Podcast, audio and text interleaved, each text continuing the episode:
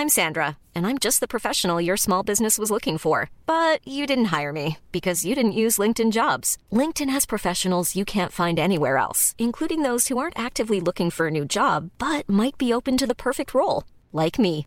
In a given month, over 70% of LinkedIn users don't visit other leading job sites. So if you're not looking on LinkedIn, you'll miss out on great candidates like Sandra. Start hiring professionals like a professional. Post your free job on linkedin.com/people today.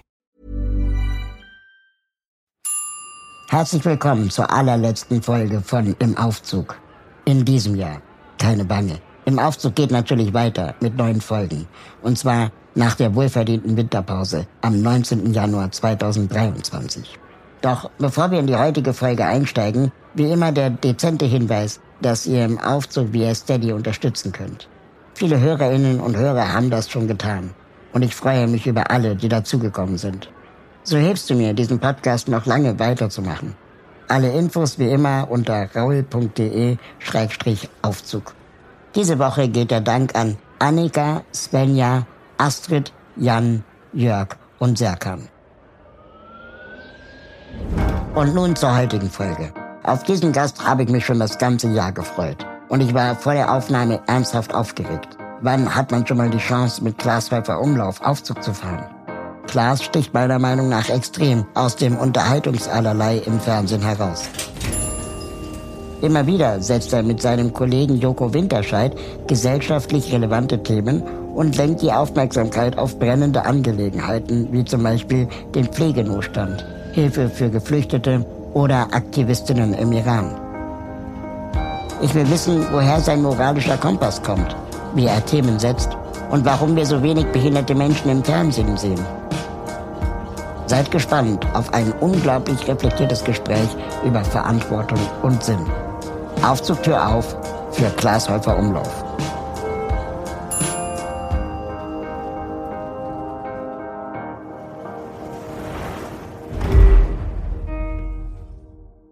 Die Tür geht auf und wer kommt rein? Ich kann es nicht fassen. Klaas Häufer Umlauf. Hallo. Schön, dass du da bist. Ja, danke schön, dass ich hier sein darf. Äh, wir sind ja hier im Aufzug. Ja. Ähm, und dieser Podcast heißt im Aufzug, weil wir alle irgendwie Emotionen oder Situationen mit dem Aufzug verbinden. Ja. Gab es noch Awkward Moment für dich in einem Aufzug? Ja, gar nicht so lange her. Es gibt ja mittlerweile ist das ja ein komplettes Geschäftsfeld, in einem Auf Aufzug zu stehen und überraschend Blickkontakt herzustellen, sobald die Tür aufgeht. Das ist ja mittlerweile der Nachfolger von klassischen Boygroups, sind ja ähm, junge Männer, die also schön aussehen, aber das Singen jetzt komplett eingestellt haben. Also das, was früher noch so als Behauptung mitschwang, wir Ja. können singen und tanzen, das ist jetzt also weg, weil man irgendwie festgestellt hat, der Kern der Berühmtheit war dann doch schon eher, wie sie so gucken.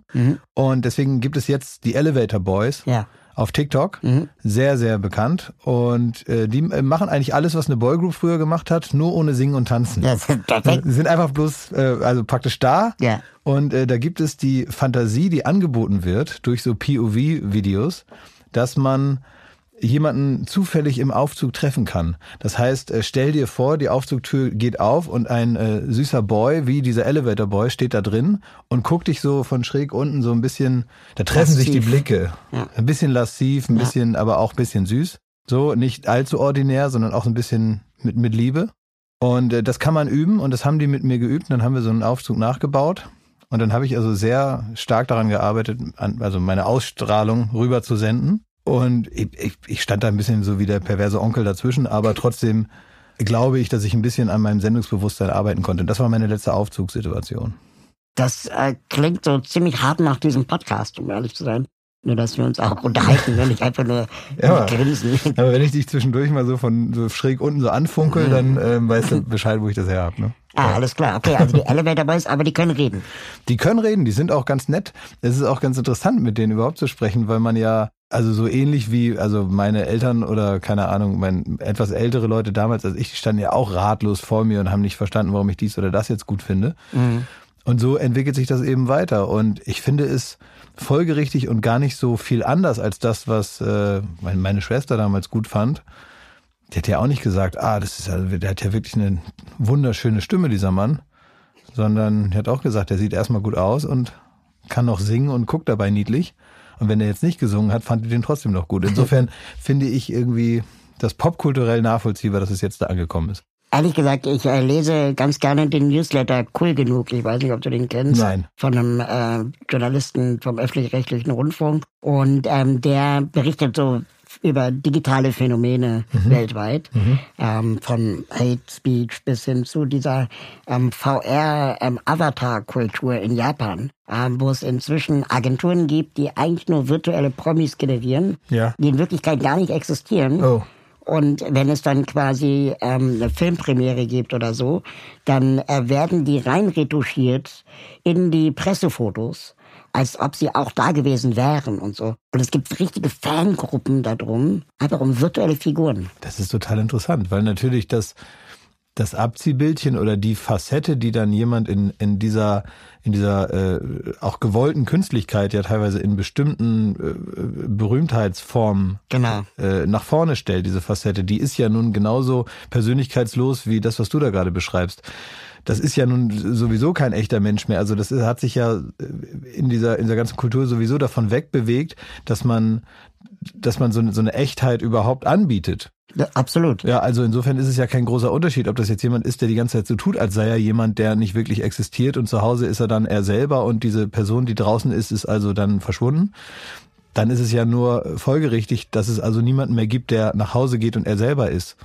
Absolut. sondern Aber der wird ausgeschaltet. Ne? In diese, in diese Avatar-Welten, da werden jetzt auch teilweise Skandale reingeskriptet, damit sie überhaupt was zu erzählen haben. Ach, dass was schief läuft und dass dann also genau. äh, Leute einen schlechten Charakter haben. Genau. There's no bad PR. Ja, Gibt's genau. auch da. Und total abgefahren. Aber ich konnte es irgendwie nachvollziehen, so als logische Fortsetzung von diesen ganzen Influencer, Instagram-Models, die ja auch teilweise gecastet sind. Mir fällt ein, du hattest in einem Podcast mit Matze Hilscher mal die Frage diskutiert, ähm, wann man jemanden in der Öffentlichkeit kritisieren darf. Mhm. Und du hast gesagt, naja, sobald man irgendwie ganz offensichtlich erkennt, dass er oder sie die Öffentlichkeit braucht oder mhm. darauf hinarbeitet, in der mhm. Öffentlichkeit zu sein, dann darf man ihn oder sie auch öffentlich kritisieren.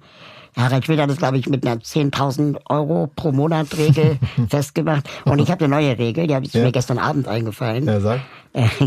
ähm, ich habe eine, eine prominente Person gegoogelt gestern Abend mhm. und habe festgestellt, dass bei der Google-Bildersuche es nur noch Pressefotos gibt. Ja. Also wenn es keine authentischen Bilder mehr von diesen Menschen gibt, sondern mhm. nur noch geschminkte, gestylte, gut beleuchtete Fotos, mhm. dann finde ich, darf man die Menschen auch kritisieren. Ja, das ist auf jeden Fall eine interessante Kategorie. Ich weiß nicht, wie so ein Algorithmus das dann irgendwann nach vorne schiebt, wenn man also ganz viele Pressefotos macht. In 20, 30 Jahren wird man ja immer mal wieder so äh, zur Seite genommen und gesagt, jetzt müssen wir mal wieder neue Bilder sozusagen machen. Und dann macht man also neue Bilder mit dem immer gleichen Gesichtsausdruck, also bei mir zumindest. Und äh, dann äh, eigentlich irgendwann sind es dann viele von diesen Fotos. Ne? Mhm. Aber ja gut, aber das ist dann ja auch schon wieder diese, diese Privatheitsbehauptung.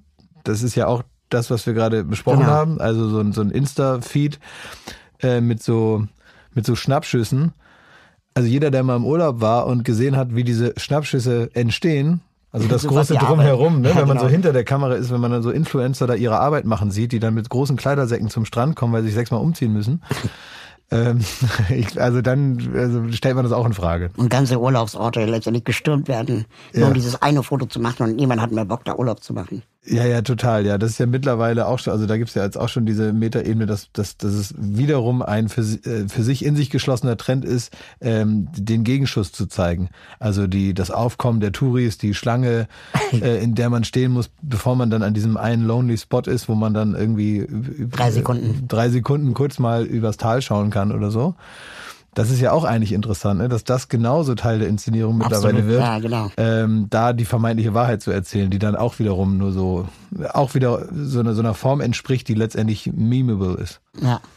Kannst du noch äh, frei durch die Straßen laufen, ohne angesprochen zu werden? Ja, ohne angesprochen zu werden eher nicht, aber trotzdem kann ich so frei rumlaufen. Also ich mache das irgendwie einfach und dann stört mich das nicht, sondern ich finde das jetzt nicht so schlimm, wenn ich angesprochen werde und äh, deswegen kann ich, mache ich alles, was ich will und, und äh, aber so ohne angesprochen werden funktioniert, wenn man sich so kurios verkleidet, aber ist ja auch ein bisschen albern. Ne? Ähm, ich habe mit Felix Lobrecht mal darüber gesprochen mhm. und ähm, er meinte, nee, das geht bei ihm auch nicht mehr, wird ja auch ständig angesprochen. Und am schnellsten gehen dann so unangenehme Momente, die ja auch existieren, vorbei, wenn man einfach das macht, was die Leute von einem wollen. Mhm, genau. Wenn man anfängt zu diskutieren, dann dauert es nur noch länger. Exakt, genau. Wenn die Leute dann, äh, also die, die, die zeitvernichtendsten Diskussionen ist immer, wenn man auf der Straße darüber diskutiert, ob man nun man selber sei oder nicht. Genau. Also es gibt Leute, die behaupten, man sei man selber und dann hat man vielleicht die Idee zu sagen, nein, bin ich nicht, weil man dann seine Ruhe hat. Das funktioniert nicht, weil sie es ja eigentlich wissen. Und dann gibt es aber auch Leute, die zu einem kommen und äh, einem unterstellen, man sei es nicht. Das ist mir noch nie passiert. Ja, also die kommen dann und sagen, das bist du nicht, oder? Das bist du nicht, oder? Und das äh, äh, äh eskaliert dann hoch, bis man also kurz davor ist, den Personalausweis rauszuholen.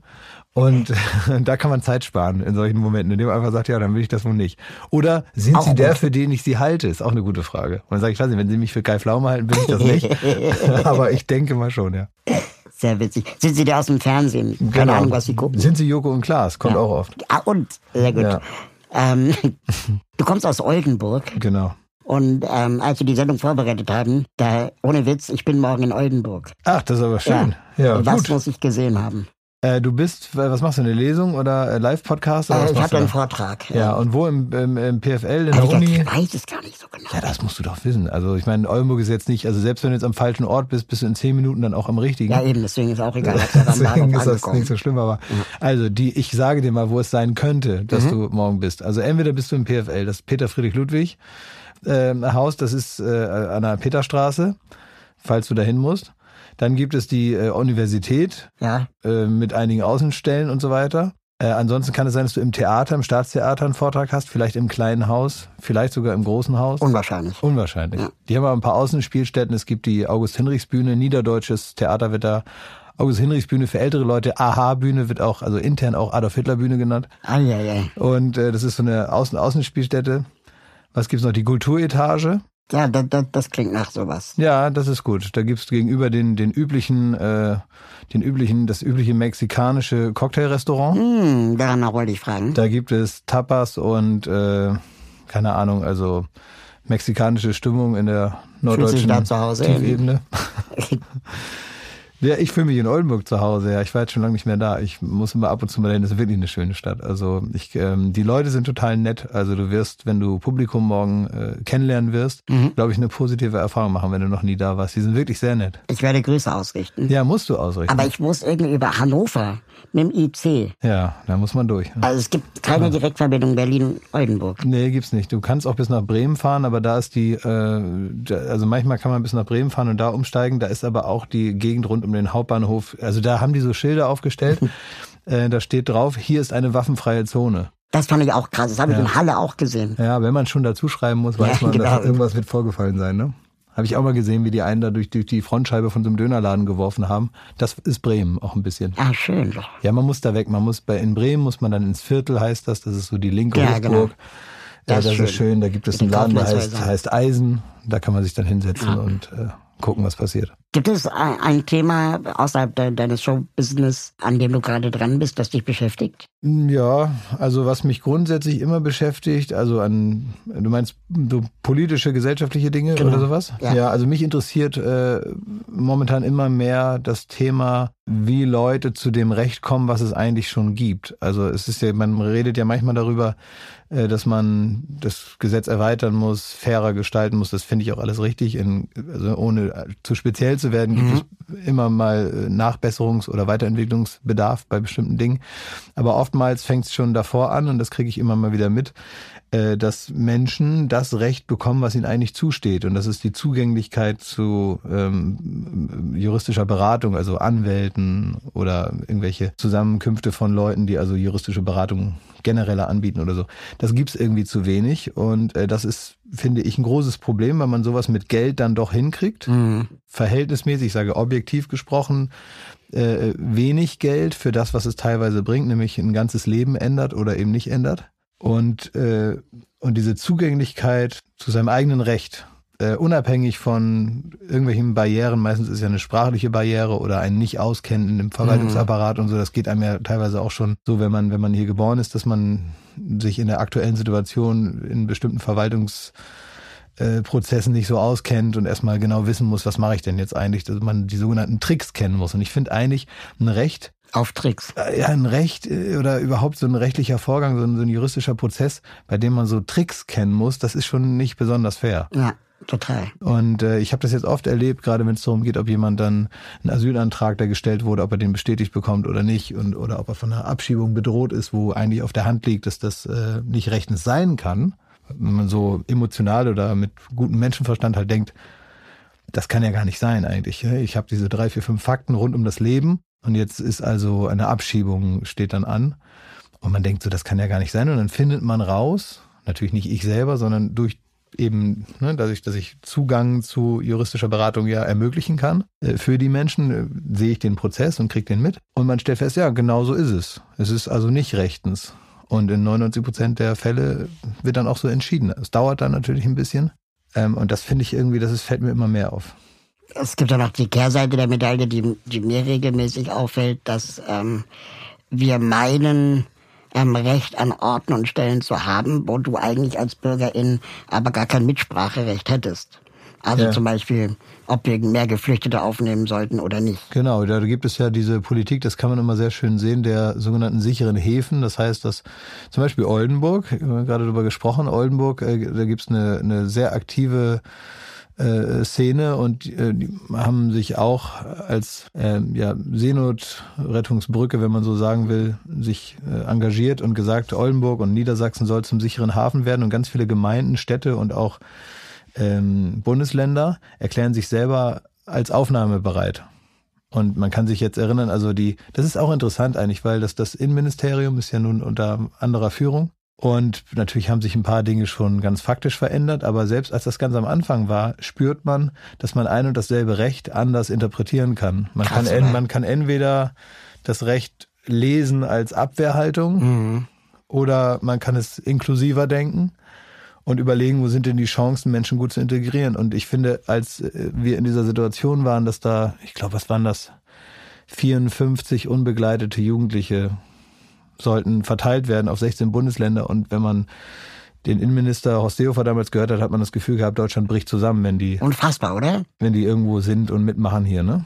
Obwohl es eigentlich schon seit Jahrzehnten das Asylrecht gibt und eigentlich, auch, und es sind ja auch nur 94 gewesen auf 16 Bundesländer. Ja, na eben, genau, 94, 94, genau, oder, oder selbst wenn es, was weiß ich, 10.000 sind. Ja. Man das kriegt das natürlich nicht mit, wenn man sich vernünftig drum kümmert. Aber es ist in der Meldung in der Tagesschau. Es ist eine Meldung in der Tagesschau und da merkt man, weil sich da diese Initiative von den Leuten natürlich sehr deutlich gezeigt hat, äh, gesagt, also Demonstrationen oder gibt's immer mal wieder, in denen gesagt wird, wir wollen gerne dieser sichere Hafen sein, wir haben Kapazitäten, wir haben Lust, wir haben zum Beispiel in Oldenburg, also klar, überall wohnen Idioten, aber ich weiß, dass eine Stadt wie Oldenburg total gut mit sowas umgehen kann. Mhm. Da, gibt's, da gibt es die kulturellen Möglichkeiten, es gibt genug Platz, es gibt genug Engagement, es gibt genug äh, Menschen mit dem Herz am rechten Fleck, die Lust haben, sich auch um Menschen zu kümmern, die vielleicht gar nicht so einfach sind im Umgang, weil sie vielleicht Schwieriges erlebt haben und eine, eine harte Geschichte mitbringen und dadurch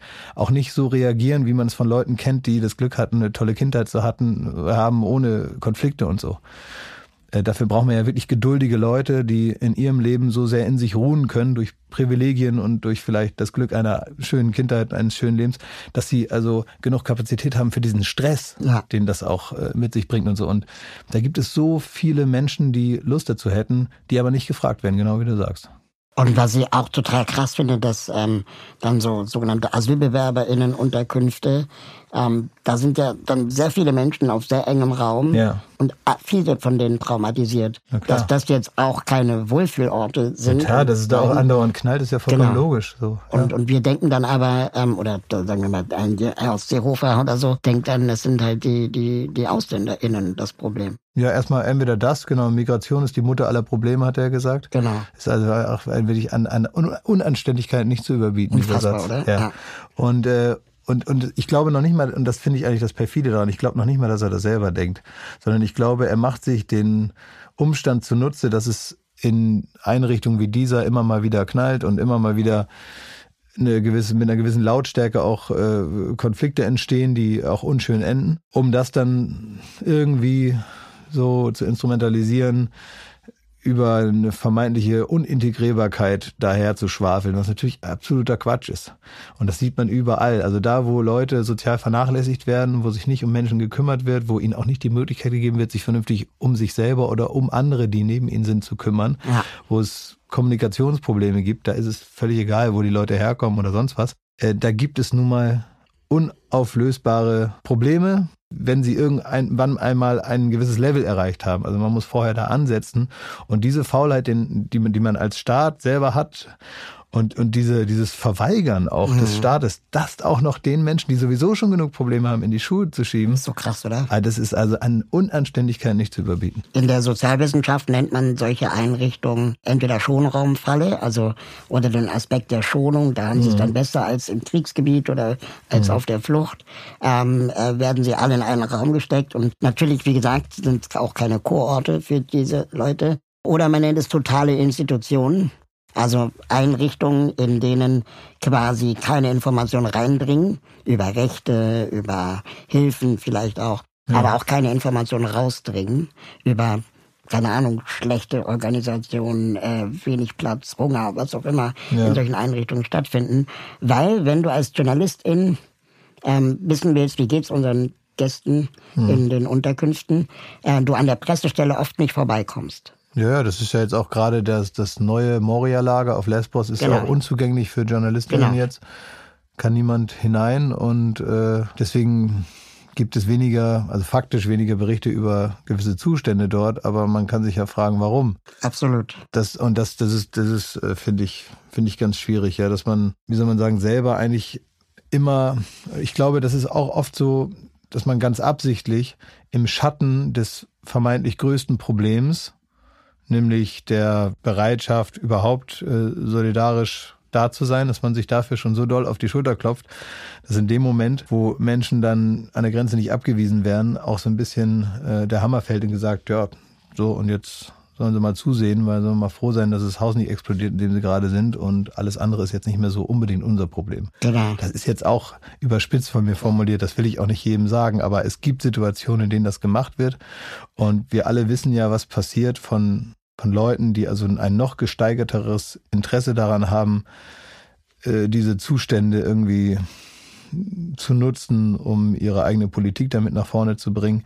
Und gerade denen darf man, darf man einfach nicht so viel Legitimation geben durch dieses Anhäufen von Situationen, die deswegen entstehen, weil wir uns nicht rechtzeitig um Sachen kümmern und dann Menschen zu etwas gemacht sind in der, im öffentlichen Bild, was sie nie waren und nie sein werden. Wenn man die Hilfe bekommt, die wir alle selbstverständlich erwarten in jeder Lebenslage. Genau. Was wie empfindlich wir hier sind, wenn irgendwann mal einer uns die Hilfe verweigert, und zwar in wesentlich unkomplizierteren Situationen.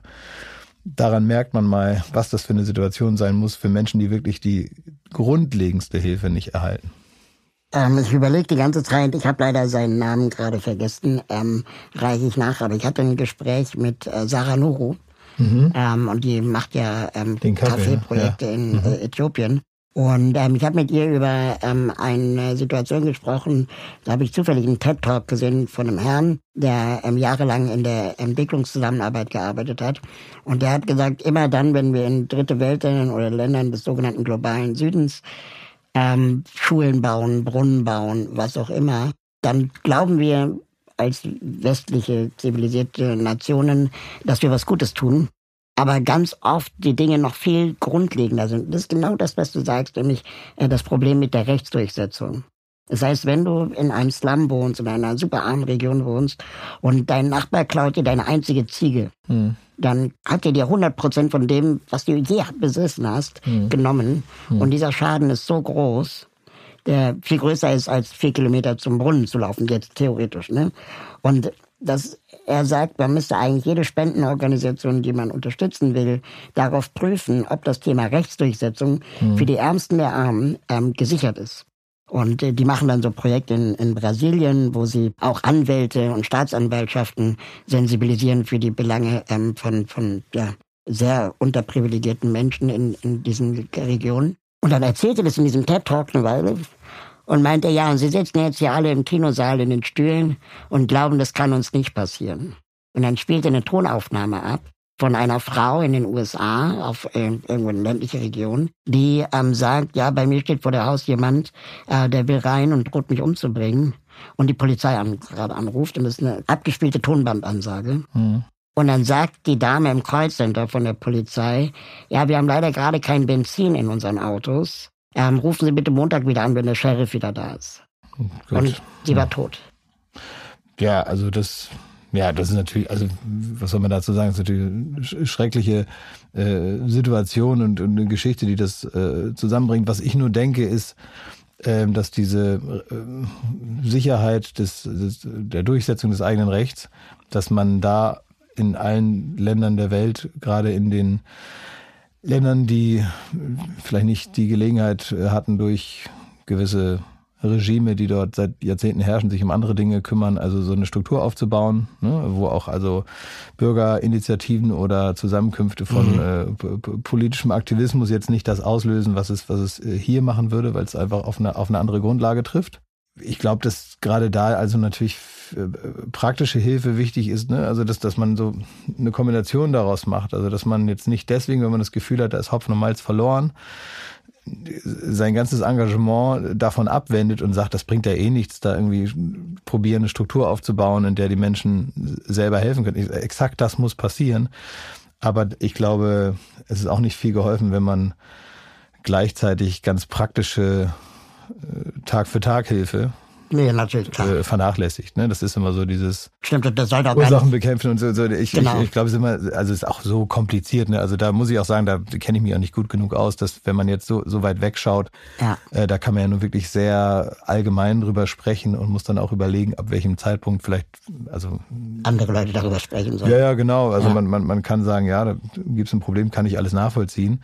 Nur bin ich dann nicht spezialisiert genug, als dass ich mich ja. dann da so breit machen würde mit meiner Meinung. Genau, ich wollte damit da nur damit sagen, dass es geht ja nicht nur darum, Recht zu haben, sondern auch, sagen wir mal, zu bekommen, ja. Zu bekommen mhm. und auch zu, zu sichern. Ja, ja, also wenn der ja. Sheriff irgendwann kein Benzin mehr in seinem Auto hat, weil alles weggespart wurde, mhm. dann können wir sowas auch schnell wieder verlieren. Ja, das ist das, das berühmte, die Demokratie am Leben erhalten genau. und Demokratie und Arbeit ist Arbeit und äh, ja und ist vor allem nicht selbstverständlich. Also auch in größeren Zusammenhängen ist uns das, glaube ich, in meiner Generation ähm, erst recht spät klar geworden, dass das nicht alles mit der Post kommt.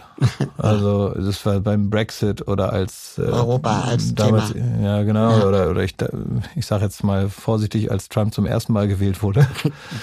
ähm, ja. Da bin ich morgens aufgewacht und habe gesagt, das kann alles nicht wahr sein. Ich, das das kann die Welt ist komplett verrückt geworden und dass man merkt dass so Leute wie damals in, in, in England Nigel Farage und, und, und so, dass die, wenn man nicht aufpasst, einfach nach oben kommen. Oder Elon Musk Twitter kauft. Elon Musk Twitter kauft. äh, gut, der, der ist ja gerade dabei, ich sag mal, seinen Wirkungsbereich selber ein bisschen einzuschränken. Das ist so krass. Ja. Um es mal so zu formulieren. Ich glaube, äh, also mal sehen, was kommt, aber ich glaube, der hat schon also sens sensationell, sensationell schlechte äh, Entscheidungen getroffen. Jetzt. Ja, voll. Ja, also in kürzester Zeit Milliarden vernichtet auf jeden Fall. Ja. Aber erinnerst du dich noch an den Tag, als äh, Arnold Schwarzenegger Gouverneur von Kalifornien wurde? Den Tag erinnere ich mich nicht, aber ich erinnere mich daran. Also äh, man dachte doch auch, wir sind in Hollywood. Ja gut, aber da hat's ja, da hat man so irgendwie Glück gehabt. Ich weiß nicht, was du von ihm hältst, aber ich mag den ja total. Ja, ja. ja und der, der schreibt so Newsletter. Kennst du den? Nee. Das ist, das ist echt gut. Das äh, ab und zu ist in meinem Mailfach steht dann da eine Mail von Arnold Schwarzenegger ah, und dann schreibt er so alle paar Wochen jetzt gerade länger nicht und dann kommt wieder eine Mail so irgendwie zwei Seiten oder so und redet über dies und das. Und ich finde in den, in den wichtigen Momenten, gerade als in der amerikanischen Politik, dass da, naja, also schwierig wurde, sage ich jetzt mal, gerade auch in Opposition zu Trump, hat er dann doch die richtigen Worte gefunden. Mhm und hat es äh, ähm, gut beschrieben. Und was er natürlich schafft, ist, die Amerikaner dort anzusprechen, wo man sie auch erreicht. Und da bringt es nichts, wenn da äh, irgend so ein Eierkopf im Rollkragenpulli da erzählt, äh, dass uns die Demokratie flöten geht, ja. sondern da ist es gut, wenn der Terminator da sitzt und sagt, sind wir eigentlich äh, verrückt, uns äh, zerbröselt unser schönes äh, Amerika, wenn wir weiterhin Leute ja. unterstützen, die äh, nicht, die nicht daran glauben, dass wir das Land of the Free bleiben können. Ja, total. So, und, und, und auf einmal hören die Leute dann zu. Und wenn man es schafft, in einfachen, zugänglichen Worten dann doch die richtigen Dinge zu sagen, das ist natürlich auch eine Kunst. Auf jeden Fall. Ich fand es nur so krass, dass ich damals schon dachte, okay, ein, ein Hollywood-Star, Bodybuilder und Terminator wird Gouverneur. Was kann da noch kommen? Ja, von, den, von Kalifornien mit der Wirtschaftskraft von Deutschland. Ja. Und, und dann kommt Trump. Dann kommt Trump und vorher war auch Ronald Reagan da, muss man sagen. Ne? Und Bush. Also, ja, Bush, aber ne, ja. aus der Entertainment-Industrie ist Ja. die Brücke äh, in Amerika ein bisschen kürzer in, als bei uns. Also mir fällt jetzt hier keiner ein. Hast du Ambitionen, in die Politik zu gehen? Nein. Nein. Nein. Kurze Antwort. äh, wir haben in Deutschland ja auch viele aktuelle politische Themen. Wir haben gerade über äh, Migration und Flucht gesprochen. Hm. Was hältst du denn von den Leuten der letzten Generation, die sich vielleicht auch auf deine Straße kleben und dir den Stau verursachen? Ja, da bin ich, äh, also gegen den verursachten Stau habe ich erstmal nix. Also das ist jetzt, ich wäre jetzt keiner von denen, äh, die da aussteigen und äh, da ausflippen oder so, weil ich das Ansinnen gut verstehen kann. Ähm, und ich frage mich auch, weil damit haben wir ja alle irgendwie zu tun, dass man in einer Welt, in der um Aufmerksamkeit stärker gestritten werden muss als noch vor ein paar Jahren, muss man sich eben Dinge überlegen, die Aufmerksamkeit generieren. Also insofern verstehe ich das schon. Also ich kann zum Beispiel mit diesen ganzen Museumsgeschichten noch mehr anfangen, weil ich die irgendwie so. Da hattest du auch selber schon eine Aktion gemacht. Ja gut, Ja, ja, das hat ja nochmal einen anderen Hintergrund, Ja, ja, genau. klar. Ja, ja, aber ne, weil ich das irgendwie so, weil ich das so sympathisch finde zusätzlich noch. Kartoffelbrei. Ja, irgendwie finde ich sympathisch, finde ich witzig so. Und, äh, und, und Tomatensuppe da und so. Das finde ich Ja. irgendwie lustig. Und äh, das andere Ding ist, ich glaube, dass man tatsächlich, das ist ja nun die alte, alte, wie soll man sagen, Diskussion, die jetzt mittlerweile schon ein bisschen älter ist. Ich glaube, dass man durch dieses extreme Verärgern der Menschen, die man also braucht, die man hinter sich versammeln muss, um so eine äh, Klimazielforderung mit Nachdruck zu positionieren in der Politik, dass man in der Weise, wie es jetzt gerade gemacht wird, dass so ein bisschen Bürger zu Akteuren dieses Protests gemacht werden, ob sie es nun wollen oder nicht, auch wenn ich das jetzt nicht unzumutbar finde, da mal eine Stunde zu stehen, so meine ich es nicht. Aber ich vermute, dass äh, es sein kann, dass ein, ein, wie sagt man, ein Bärendienst dem Thema erwiesen wird und dass vielleicht sogar der Politik Zeit verschafft wird. So, das ist meine, also, aber auch, Ja, da bin klar. ich nicht fertig mit der, mit der Meinung, weil ich auf der anderen Seite wieder denke, Aufmerksamkeit braucht es trotzdem, die hat's jetzt gerade. Ich bin so ein bisschen hin und her gerissen. Also ich verstehe dieses Aufmerksamkeitsding, verstehe ich schon. Also ich bin voll auf deiner, deiner Seite. Ich bin auch noch unentschieden. Tendiere zur leichten Sympathie zu diesen Aktionen, weil ich schon auch denke, es heißt ja immer, ja, Protest muss gewaltfrei sein und so. Es ist ja auch weitestgehend gewaltfrei. Aber wenn du von vornherein sagst, wir sind gewaltfrei, dann gewinnt immer die andere Seite, weil sie bereit ist, Gewalt anzuwenden. Das ist richtig, aber ähm, es geht ja manchmal trotzdem darum, eine, eine, eine große Menge von Menschen dasselbe denken und fordern zu lassen. Und das Ja. geht eben dann am Ende irgendwann gewaltfrei. Und man muss ja eigentlich nur überlegen, wie kriegt man ganz, ganz viele, und da sage ich wirklich den, den, den, das, den, das große Mittelstück der Gesellschaft, sage ich mal, das muss man eigentlich ja nur mobilisieren. Also man braucht, wofür braucht man die Aufmerksamkeit? Nur, in Anführungsstrichen. Ja, ja, gut, ja, was halt nur, aber, aber, aber eben gewaltfrei, ne? Das, das meine ich mit klar. nur. Man braucht doch eigentlich irgendeine Methode, damit übermäßig viele Leute der eigenen Forderungen äh, beipflichten und sie laut und mit Nachdruck und immer wieder auf dem Wahlzettel, aber auch in allen anderen Foren, die man so hat als, als Bürger, immer wieder diese Forderung stellen und dann irgendwann einen Druck aufbauen. Und der ist ja dann gewaltfrei. Und der Weg dahin, der kann ja auch sehr kreativ sein oder irgendwie, da, da, das ist dann der Ja. Moment, wo man eine sogenannte Idee braucht. Genau, aber da, äh, ich meine, jetzt haben wir irgendwie freitags nicht zur Schule gehen gehabt. Ja. Äh, Fridays for Future, die haben Ja. 100.000 Menschen in Deutschland auf die Straßen bekommen Ja. und es passiert trotzdem nichts. Ja, ich weiß ja, das ist vor allem ja total aus dem Fokus geraten. Man muss ja auch sagen, dass Fridays for Future hat angefangen, bevor wir äh, diese die großen Krisen haben, in denen wir momentan mit denen letztendlich das Thema konkurriert gerade. Ja. Und das ist, äh, finde ich, eine Sache, da, da darf man, das, die, die Lautstärke, die ein bisschen davon wegging, über, du sprichst ja gerade, ne? es gab so lange und was ist jetzt bei rausgekommen? Das ist ein bisschen die Frage, die jetzt da steht. Ich finde, man, man darf diesen Protest deswegen in der Wahrnehmung oder im Rückblick jetzt nicht zu klein machen oder auch die Wirkung des Protests, weil sich einfach die Umstände geändert haben. Mhm. Es war vorher schon hart umkämpft und es wurde nicht besser durch den Krieg in der Ukraine und durch äh, eine weltweite Pandemie, die immer noch nicht ausgestanden ist. Aber es ist immer Krise. Also das seit Ja, ja, aber, aber in dieser Vehemenz, sag ich mal. Also das war schon, das war jetzt mehr als so eine, als so eine dir- WM in Katar, die mal so reinploppt. ja, das stimmt. Ja. Machst du dir Hoffnung, dass es wieder weniger Krise geben wird? Ja, klar. Also, also ich hoffe jetzt nicht, dass das jetzt hier der Normalzustand bleibt. Also ich hoffe, dass die eine Krise, die uns entgegensteht, dass die, äh, also alle verhinderbaren Krisen zumindest äh, proaktiv angegangen werden. Aber ja, also ich hoffe jetzt nicht, dass das jetzt so der Zustand der Welt ist und jetzt müssen wir halt, also ich, ich bin schon noch in dem, in der Gruppe von Menschen, die denken, irgendwann ist es vorbei.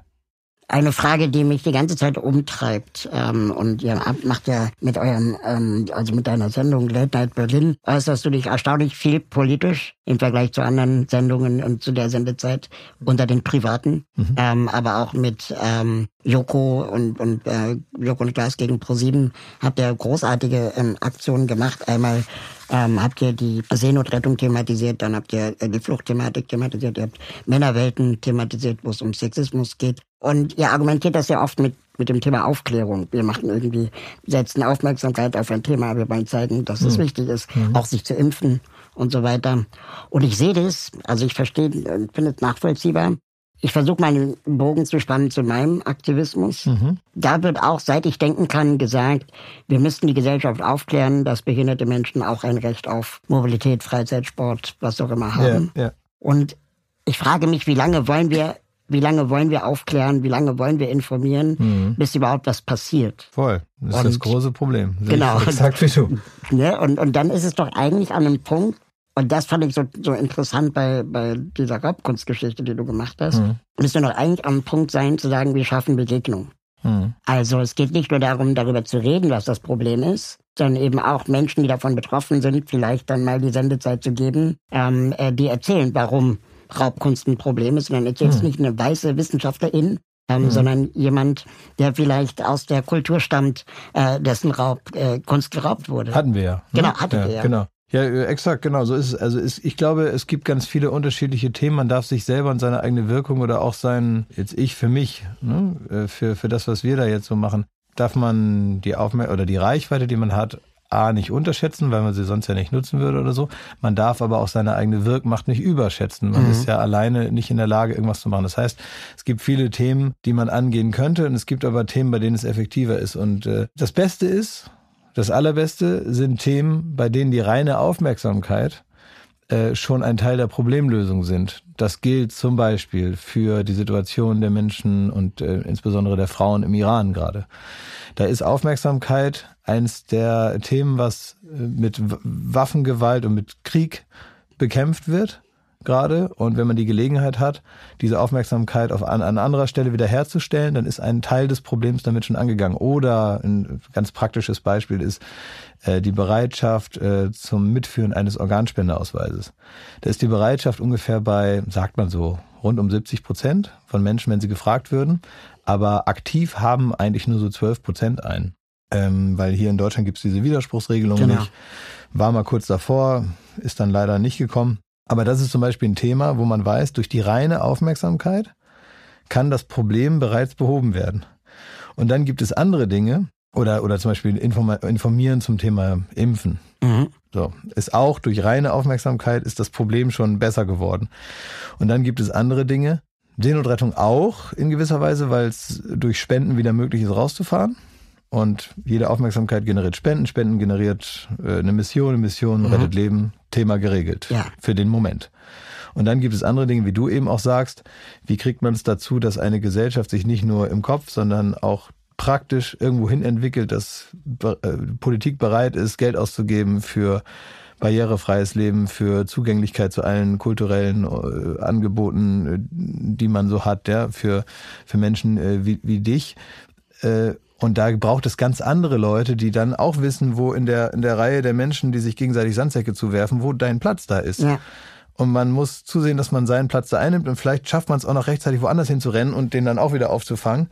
Aber wenn an der einen Stelle einer fehlt, dann ist da Schluss. Genau. Das heißt, man muss schon wissen, was man da kann und im Idealfall organisiert man eine Reihe von Menschen, genau. dass es so, so lang wie möglich weitergeht.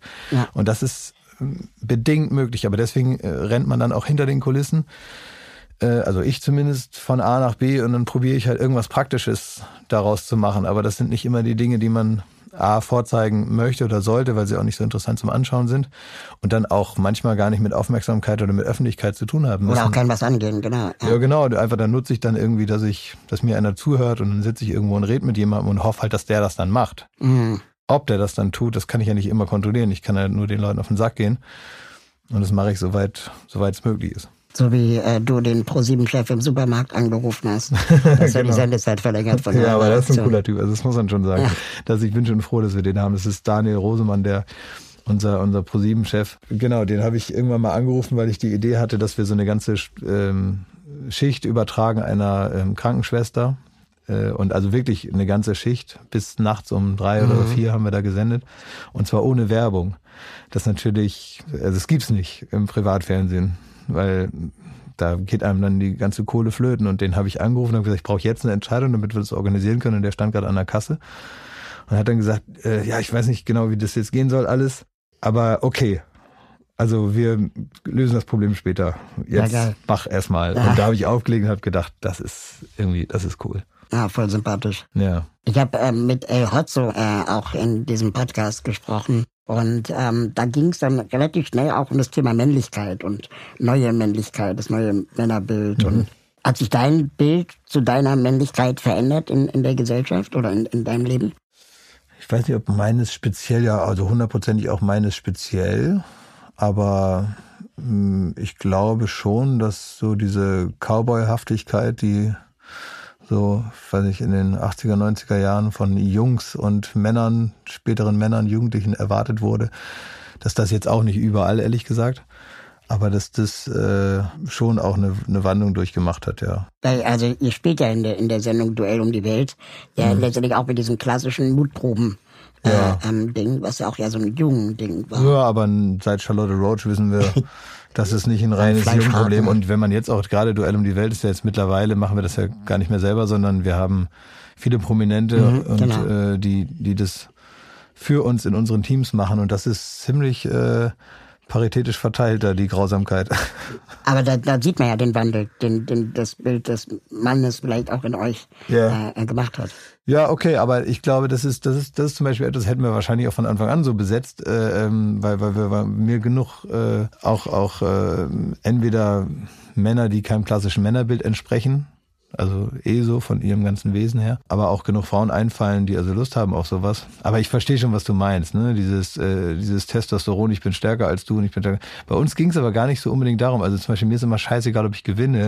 immer schon gewesen. Man sieht es auch, dass du eigentlich gar keinen Bock hast, dass du dann da mit dem äh, Kapitänskostüm da irgendwie ja. durch die Show rennst, weil du gewonnen hast. Ja, so ist es. Also ja. mir, mir geht es erster Linie darum, Joko verlieren zu sehen. Dafür muss ich notwendigerweise gewinnen. Aber da geht es mir auch nur um Joko. Ja, genau. Das ist ja nicht grundsätzlich etwas, was ich so in meinem Leben vor mir hertrage. Und, ähm, und das war ja für uns, war das so eine Abenteuershow eigentlich. Ich habe, glaube ich, immer noch äh, zehn Konzepte in der Schublade, die ich irgendwann mal geschrieben habe, die äh, mir möglich machen, mir die ganze Welt anzugucken. Und wenn ich dafür dann da irgendwo runterspringen muss oder mir da irgendwie irgendwas da anzünden muss, dann mache ich das halt. Aber dann bin ich halt wenigstens mal in, weiß ich nicht, in, im Dschungel von Venezuela gewesen oder äh, irgendwo in Ozeanien auf Vanuatu und habe gesehen, wie auf Tanna der alle 20 Minuten der Vulkan ausbricht oder so. Aber wie lässt sich das zum Beispiel, ohne jetzt zu privat zu werden, dann überhaupt mit so einem Familienleben vereinbaren? Weil ihr dreht ja wahrscheinlich wochenlang. Nö, das geht eigentlich. Also das ist wirklich, wirklich überschaubar. Das okay. ist, ich, ähm, ich glaube, dadurch, dass viele, also große Teile meiner Arbeit also öffentlich sichtbar sind, mhm. wirkt es so, als würde ich die ganze Zeit irgendwas machen. Aber ich habe also ein, ich möchte es gar nicht so laut sagen, aber ich habe ein sehr überschaubares Leben, was das anbetrifft und äh, mache wahrscheinlich, also ich mache einfach nicht so viel andere Dinge dann nebenher noch, weil ich ja. ganz zufrieden bin mit dem, was so mein grundsätzliches Leben so bietet. Aber ich glaube, wenn du so die Arbeitstage von einem, weiß nicht, von einem Bäcker oder so auf so ein Tour-T-Shirt drucken würdest, das sehe auch beeindruckend aus. Ja, das hast du mal gesagt. Das, das fand ich auch ganz interessant. Da habe ich mir noch keine Gedanken drüber gemacht, wie das auf so einem Tour-T-Shirt hinten aussähe. Ja. Morgens 4.30 Uhr aufstehen oder in der Bäckerei schon stehen. Ja, alleine die ganzen Daten, wo genau. er das wieder macht und so. Man, man, man, man sieht irgendwelche Daten, irgendwelche Shows, irgendwelche, ich weiß nicht was. Man denkt immer, oh, die Ahnen. Aber in Wirklichkeit, klar. Ja, in Wirklichkeit ist das alles besser als richtige Arbeit. Ähm, ich hatte neulich mit einer Freundin die Diskussion, welches Selbstbewusstsein wir lieber hätten. Das von Richard David Precht oder das von äh, Glashäufer Umlauf. Und ich muss sagen, ich bin Team Häufer Umlauf. Ja, danke. Äh, wo hast du dein Selbstbewusstsein her? Ähm, interessante Frage. Weiß ich gar nicht so richtig. Ähm, ich bin ja auch nicht in, in allem immer so selbstbewusst und ich erwarte auch gar nicht so wahnsinnig viel von mir. Ich weiß so ein bisschen das, was mir Spaß macht oder das, was ich mir zutraue. Und dann gibt's wieder andere Dinge, die ich dann nicht so wichtig finde. Ich, mein Selbstbewusstsein nährt sich auch so ein bisschen aus der Gruppe von Leuten, mit denen ich alles zusammen mache. Ich mache mhm. nie was alleine. Ich bin immer so ein bisschen der Außenminister unserer Gruppe. Ich bin dann derjenige, der die Ideen, die wir alle gemeinsam hatten, dann vorführen muss. Aber bei uns in der Firma hat eigentlich jeder so zwei, drei Jobs. Und einer meiner Jobs ist halt, dass ich das dann machen muss. Ich nenne es bei uns, ich bin der Grüß-August. Ja, genau. Ich ja. bin also der Frühstücksdirektor, ne? Genau, ja. so bist du der. Genau, ja, ja, genau. Und ähm, dadurch, dass ich weiß, dass ich immer genug Leute habe, die mir bei allem helfen und so, bin ich relativ sicher, dass bestimmte Sachen klappen. Und mir tut es auch manchmal leid, wenn ich so Kollegen dann sehe, die, die das irgendwie nicht haben oder so, dann, dann denke ich mir, ja, also die Energie hätte ich oder die kann man kaum aufbringen, so vieles also zu machen oder äh, ja, so, so viele Dinge, die nicht mit dem reinen Präsentieren zu tun haben. Mhm. So die ganze Arbeit im Maschinenraum. die auch gemacht werden muss. Ja, ja, die muss gemacht werden. Und das gibt mir natürlich eine gewisse Sicherheit und vielleicht äh, vermittelt mir das auch Selbstbewusstsein, dass ich mich auf meine äh, Leute, so meine Kollegen und Freunde verlassen kann.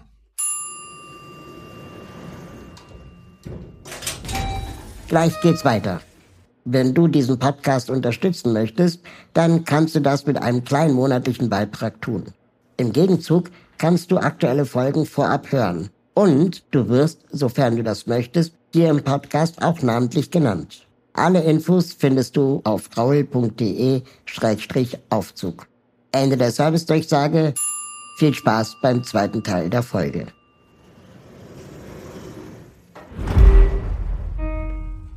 Aber bemerkenswert ist schon in, in eurer beider Arbeit und vor allem aber auch in deiner, jedenfalls nehme ich das mehr wahr als bei Joko, den moralischen Kompass, den du. Ja, den hast. hat Joko aber also mindestens genauso wie ich. Also ja, ja. nehme ich an, aber ich habe mhm. das Gefühl, er redet dann eher über Schokolade und Magazine. Ja, aber selbst seine Schokolade ist ja ist komplett fair produziert, aber das ist für mich schon fast schon Standard. ja, kann sein, aber also zum Beispiel er verdient keinen einzigen Euro daran. Ne? Das mhm. ist also eine Firma, die null Gewinn abwirft und so. Ne? Und das ist das ist etwas und ich weiß ja, wie viel Arbeit er damit hat.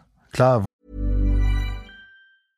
I'm Sandra, and I'm just the professional your small business was looking for, but you didn't hire me because you didn't use LinkedIn Jobs. LinkedIn has professionals you can't find anywhere else, including those who aren't actively looking for a new job but might be open to the perfect role, like me. In a given month, over 70% of LinkedIn users don't visit other leading job sites. So if you're not looking on LinkedIn, you'll miss out on great candidates like Sandra. Start hiring professionals like a professional. Post your free job on linkedin.com/people today. Wollte er das so machen? Er hat halt so diese, diese unternehmerischen Anspruch und will will äh, aus seinem irgendwas, was er im Kopf hat, soll was werden. Ja. So, und das und, und, diesen Drang hat er und das, äh, ist unternehmerisch. Äh, unternehmerisch, ja. genau. Das habe ich so stark gar nicht. Aber er überlegt, also es geht ihm da nicht äh, einzig und allein dann darum, mithalten zu können mit irgendwelchen anderen Leuten, die auch Firmen sich ausdenken. Ja, ja, also das ist ihm dann auch wurscht. Ähm, und äh, gerade in diesem Fall habe ich diesen Prozess mitbekommen. Der hat sich wirklich eine also unfassbare Arbeit steckt da drin. Und am Ende kommt es den Menschen zugute, deren Beruf es ist, in irgendwo in dieser Produktionskette einen Job zu haben. Mhm. Das ist doch irgendwie gut. Klar, also auf jeden Fall genau. das Impact. Worauf ich noch hinaus will, ist, okay, beziehen wir das auf euch beide. Mhm. Ähm, gab es irgendwie entscheidende Momente in eurer Arbeit, wo ihr gesagt habt, okay, krass, wir, wir müssen unsere Privilegien nutzen? Hat mhm. euch jemand die Hörner gestutzt oder wo, wo kam dieser Moment her, dass ihr sagt, wir machen jetzt was aus unserer ist, Popularität? Ähm, also ich glaube, man kann weiter zurückgehen in jeweils so unser Leben und unsere, keine Ahnung, da wo wir so groß geworden sind und so, ne? Das ja. kann man vielleicht mal gesondert erzählen. Ähm, wo, wo das bei mir herkommt, dass man überhaupt einen, einen Blick hat für soziale Ungerechtigkeit oder so, das, das, das kommt ja immer irgendwo her. Und in meinem Fall war das meine Mutter und der Job meiner Mutter und meine Beteiligung daran, ne, so als mhm. Kind. Aber äh, bei uns beiden gemeinsam war es 2015 eigentlich, als die ähm, große in großer Anzahl Menschen nach Deutschland und nach Europa flüchten mussten und die Reaktion darauf Man merkt es auch an deiner Wortwahl. Du sagst nicht Flüchtlingswelle. Zum nee, Beispiel. nee ja. das ist ja auch, finde ich, äh, finde ich, kein gutes Wort. Ja. Und ich mag das Wort Flüchtlinge nicht. Ich auch nicht. Ja. So ähm, und die, aber viele Leute, die das Wort sagen, also äh, meinen es ja nicht böse. Also deswegen bin ich jetzt auch nicht, äh, also würde ich jetzt niemanden korrigieren oder so. Ich für mich habe mir ein anderes Wort an, an trainiert, aber äh, meine Mutter sagt Flüchtlinge und meint das Richtige. Also deswegen, ja, ja. wenn nicht überbewerten, ne? Ähm, ich ich finde es so ein bisschen besser. Und, es, äh, und ich bin also überzeugt davon, dass gerade wenn man von vielen Leuten gehört wird, dass man dann mit Sprache schon schon gewisse Narrative entweder setzt oder auflöst. Genau. Ja, und da wird das aber angefangen, weil da auch so ganz, weil ich so dachte, wir, oder wir beide haben gedacht, wir haben, machen jetzt so eine Sendung, die gucken ziemlich viele Leute und höchstwahrscheinlich gucken sich das auch Leute an, die irgendwie ähm, auch mal einen Facebook-Kommentar äh, schreiben, über den wir uns ärgern würden. Und irgendwie dachte ich mir, ich habe aber gar keine Lust für diese Leute, so unwidersprochen hier eine lustige Sendung zu machen. Ich mache eine lustige Sendung und mache hier weiter. Also unser Job muss man aufpassen, dass man also das nicht aus den Augen verliert, dass man also, also, also, also auch noch doof genug bleibt. Ja. Obwohl gut, die Gefahr besteht nicht, dass das, dass das äh, äh, einem gänzlich abhanden kommt, die Dummheit. Aber irgendwie dachte ich mir, ich habe keinen Bock für die so das zu machen weil wir haben auch immer Publikum da sitzen. Und wenn man sich so überlegt, stell dir vor, da sitzen irgendwie so zehn so Nazis, ich für die habe ich keine Lust, möchte ich nicht machen. Und denen möchte ich auch sagen, dass die, dass die, dass ich das, was die denken, nicht gut finde. Und die sollen sich weder mit mir identifizieren auf diese Weise, oder die sollen sich mit mir identifizieren, aber dann sollen die halt mal nachdenken, was sie da eigentlich sagen.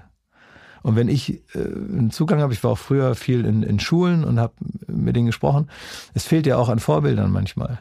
Und da rede ich jetzt nicht über Leute, die so alt sind wie ich, sondern wirklich 14-, 15-Jährige, die gerade in so einer Orientierungsphase sind und die eigentlich nur nach jemandem suchen, an dem sie sich so ein bisschen ausrichten können. Man kennt das ja aus seinem eigenen Freundeskreis in dieser Zeit. Entweder man hat Glück und man gerät an die coolen Leute oder man hat Pech und das liegt ja nicht an einem selber, sondern man wohnt in einem kleinen Dorf irgendwo, was weiß ich, von der Politik, von, von, von allen vergessen. Da gibt's einen Jugendclub, da ist der Stärkste und der Größte, das ist ein Nazi und alle anderen äh, können sich dann da in die Schlange stellen, weil man ansonsten gar nichts mehr zu tun hat. Und da freut man sich doch über andere Vorbilder und mittlerweile hat man also einen größeren Zugriff auf Menschen, die man nicht persönlich kennt, durch soziale Medien, durch eine viel direktere Ansprache, die man führen kann.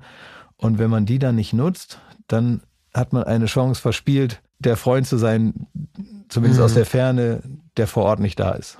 Oder den, den Ausgang zeigt zumindest. Ja, oder so ja. sagt, guck mal, so kann man auch denken. Genau. Und ich gebe dir hier äh, zehn Argumente. Es gibt so ein Buch, das ist ziemlich gut, äh, das heißt Buch gegen Nazis.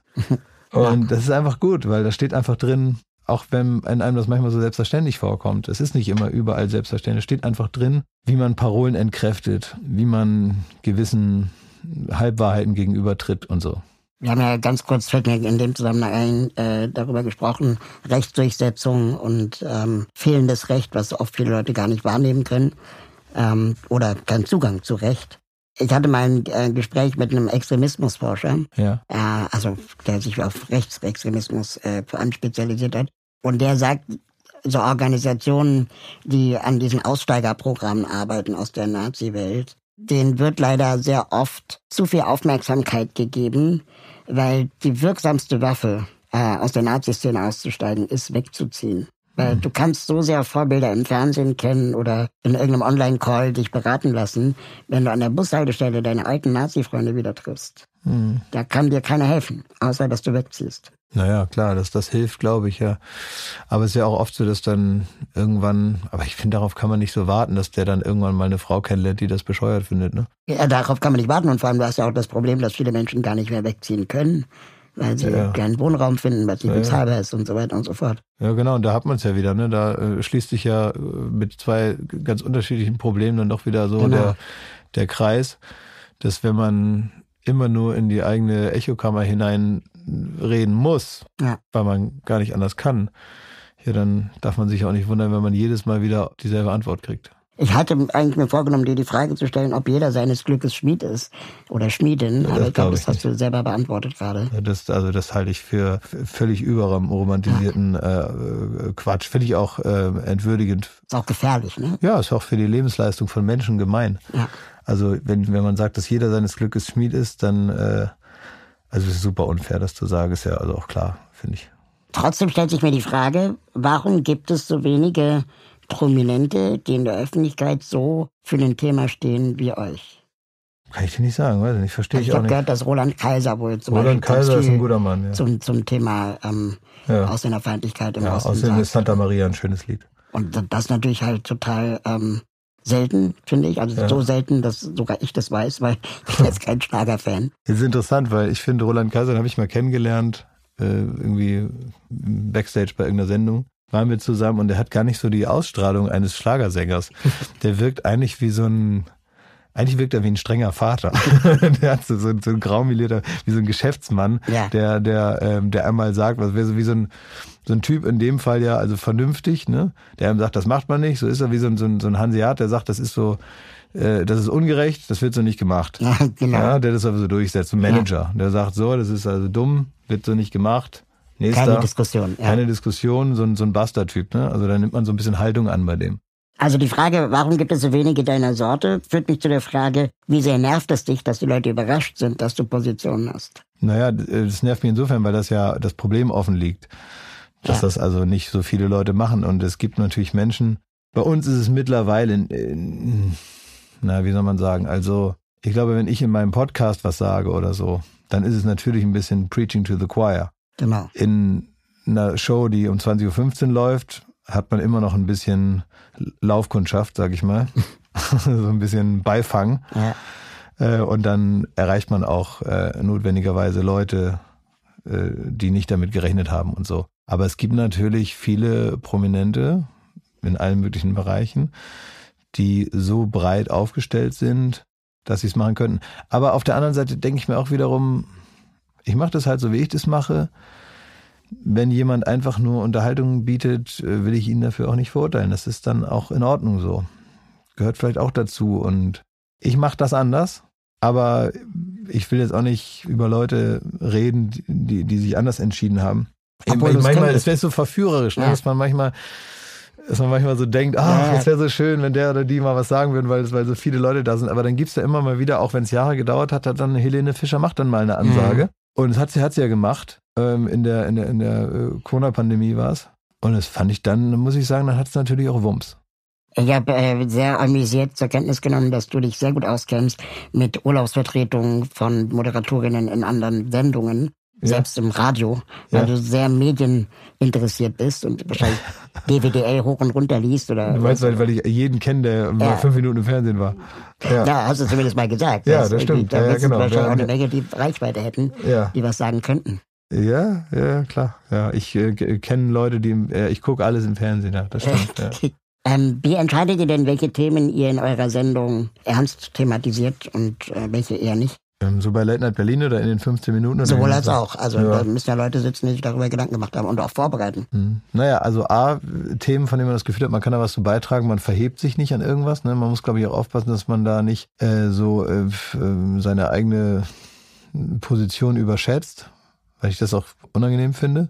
Also, sondern dass man wirklich guckt, wo kann man hilfreich sein oder wo steht man im Weg. Mhm. So, und das muss man sich, glaube ich, nüchtern erstmal beantworten. Und dann, finde ich, gibt es ja immer so ganz viele, Versch also wenn man so drüber nachdenkt, wenn wir jetzt den ganzen Nachmittag hier mal ein Brainstorming zum Thema Probleme in der Welt machen würden, dann wäre das wahrscheinlich ein langer Zettel am Ende. Und alles hat irgendwie äh, die Berechtigung, dass man drüber spricht oder Ja. dass man länger drüber redet oder so. Und trotzdem gibt es so ein paar Sachen, ich weiß nicht, wie es dir da geht, äh, wo einem das Herz ein bisschen höher schlägt. Offensichtlich. Ja. irgendwie so, ja. Es gibt Dinge, die einen persönlich betreffen, wo man sagt, das ist jetzt mein Thema, weil ich weiß, wie sich's anfühlt. In deinem Fall äh, hast du es ja heute schon angesprochen, es liegt ja auch auf der Hand, dass du also ein ganz spezielles Thema, ähm, ob du willst oder nicht, ja in deinem Leben hast und dass du das verbessern willst, ist klar, aber es gibt bestimmt auch ganz viele Dinge, die man dir jetzt gar nicht äh, ähm, ja, äh, zuordnen würde, für die du dich aus irgendeinem Grund, den du dir selber nicht erklären kannst, auch mehr interessierst als für andere. Und ich glaube, wenn man das so merkt, dann sollte man sich diese Themen vornehmen. Und irgendwo in der, in deinem Leben, in meinem Leben, gab es vielleicht mal den einen Moment, wo sich da was verhakt hat. Und dann ist man auch nachhaltiger dabei, dann ist man leidenschaftlicher, dann hat, dann brennt man mehr dafür, dann, dann dient man dem Thema auch besser. Ihr habt jetzt eure Instagram-Accounts äh, verschenkt. Ja. Und ich dachte dann, oh, was für ein krasser Move. Mhm. Und habe jetzt gesehen, dass äh, ich glaube, äh, Joko jetzt sich einen neuen Account ich auch. Wieder, auch wieder. Okay. Ja, klar. Da, den habe ich noch nicht gefunden. Mhm. Auf jeden Fall. Ähm, und ich fand es so logisch, weil für euch ist es ja ein leichtes, neue Reichweiten zu generieren. Ja, eben. Ja. Äh, das ist dann der Verlust für jemanden wie mich viel größer wäre. Ja, klar. Ja, total. Das ist natürlich, deswegen ist es natürlich auch nur halb so edelmütig, als wenn man jetzt jemand seine komplette ja. äh, Präsenz in der Öffentlichkeit damit anbeigibt. Ne? Wir kommen ja aus ganz anderen Ecken und trotzdem ist der Fakt so, dass es jetzt äh, zwei große Accounts gibt mit über einer Million jeweils, also insgesamt. Die sind gewachsen sogar seitdem. Sind gewachsen über ja. 300.000, 400.000 Miner. Ähm, also diese Accounts, die sind in der Welt und die tun da ihren wichtigen Job, finde ich, und werden es auch weiterhin machen. Und wir haben jetzt so kleine kleine Mini-Accounts jetzt wieder so, die jetzt gerade anfangen. Die holen jetzt wieder ja. so ein bisschen auf, genau. Und da gibt's ja genug andere Sachen. Also A, unseren ganz persönlichen, also wir sind immer Unterhalter. Mhm. Wir brauchen das ja natürlich auch. Klar. So, wir, wir in erster Linie mache ich Unterhaltung und will das auch weitermachen und mache irgendwelchen, äh, irgendwelchen Unsinn. Und das ist auch gut so. Und dafür brauche ich das. Und wenn ich irgendwas machen will, was vielleicht nicht ganz so unsinnig ist, aber vielleicht mit dem Thema, was wir da hatten, jetzt nichts zu tun hat, dann brauche ich auch dafür eine Plattform. Insofern machen wir das jetzt natürlich wieder, aber äh, mit dem mit der klaren Aufforderung, den, den Hauptaccounts, die wir weggegeben haben und die da jetzt für immer da sind, äh, oder hoffentlich, hoffentlich nur so lange, wie sie benötigt werden. Ja. Aber es scheint ja, dass es lange dauern wird. Wie oft werden denn Themen an euch herangetragen von außen? Häufiger. Also ich bekomme viermal am Tag irgendwelche Leute, die mhm. sagen, kannst du mal teilen, scheren, Petitionen unterzeichnen, spenden. Genau, ja.